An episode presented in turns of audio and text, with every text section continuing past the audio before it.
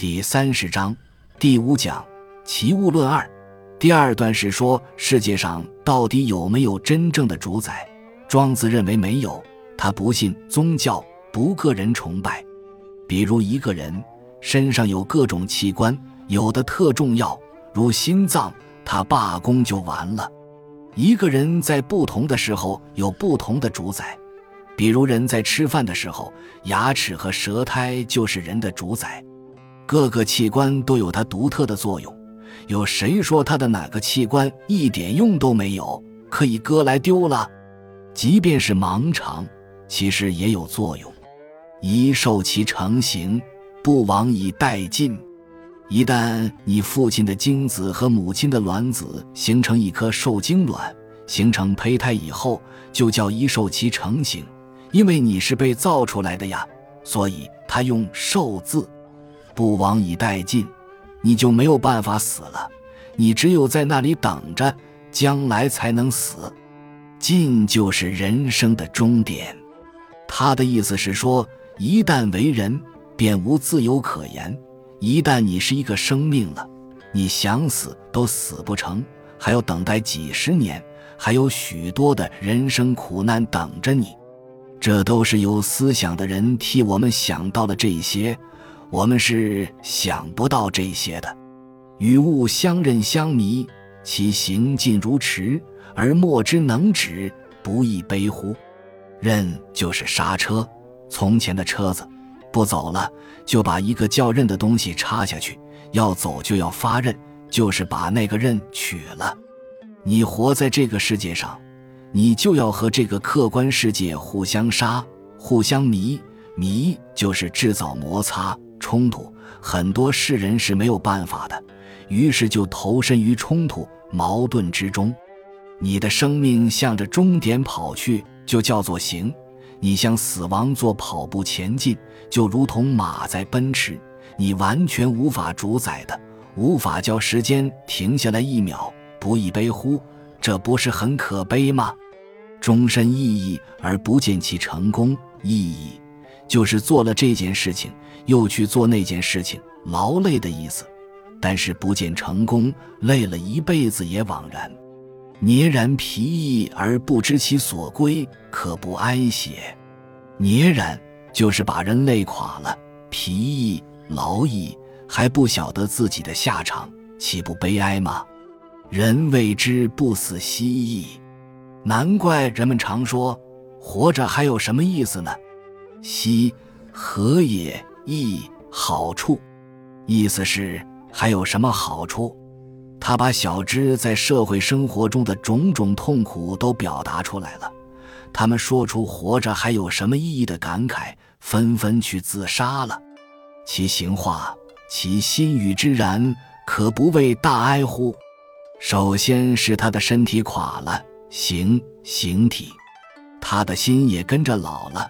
他年轻的心原来很敏感，感受艺术，感受爱情，感受各种美好的东西。他老了，身体也垮了，他什么趣味也没有了，可不为大哀乎？进一步探索到一个人的心灵被毁了，才是最大的悲哀呀！人之生也，故若是忙乎？忙就是茫茫然的样子。人活在这个世界上。本来就是这样糊里糊涂的吗？实际上，很多人碰了钉子以后都搞不懂了，对这个世界感到茫然。其我独茫，而人亦有不茫者乎？或许只有我一个人茫茫然无所归处，而其他人都很清醒吗？这是庄子的问话，没有回答。但是我们可以想象，几乎所有的人都有这个想法。我在年轻的时候，每读到这一段，泪水就流出来了。这种痛苦虽然是两千三百多年前的人写的，但我觉得人心是彼此相通的，所以不仅万物可以齐，古今都有同一道理。不然我们怎么会读了就感动呢？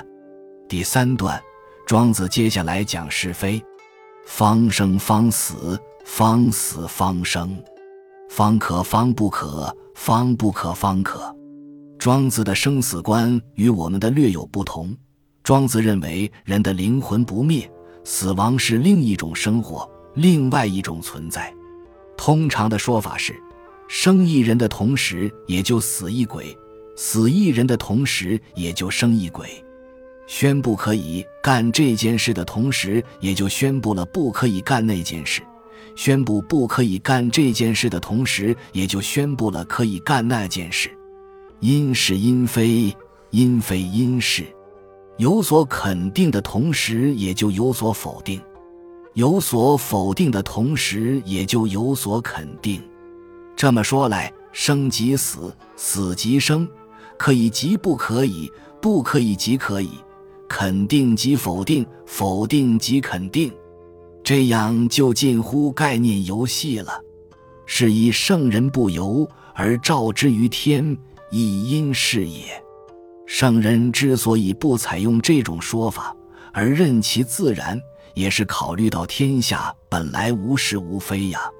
是亦彼也，彼亦是也。彼亦一是非，此亦一是非。对待某一问题，比方肯定，点头说是；此方否定，摇头说非。对待另一个问题，此方否定，皱眉说非，彼方肯定。拍手说是，国且有彼是乎哉？国且无彼是乎哉？彼有彼的那一套是非观，此有此的这一套是非观，彼真是对的呢，还是不对？此真是不错呢，还是错了？彼是莫得其偶，谓之道殊。偶就是相对，殊使得其环中，以应无穷。要弄清楚以上问题，不妨设想有一只巨型的玉环，半环翠绿，彼站其上；半环朱红，此站其上，彼此唇枪舌剑，请你前去判断是非。你该站在何处，才不至于偏袒他们任何一方？显然，绿半环上、红半环上都站不得，因为那里是他们的立场。你必须找一处中立区，不挨误刀，不中误箭，又有利于掌握战局。那个理想位置应该像门扉的书轴那样，可以自由回旋无碍，又不被客人的击掌拍开，也不被主人的飞腿踢毙。那个理想位置就是环中，别无选择，可以不占任何一方立场。你悬浮在圆环中央的虚空里，获得全方位的视域，便能对付无限多的问题。本集就到这儿了，感谢您的收听，喜欢请订阅关注主播，主页有更多精彩内容。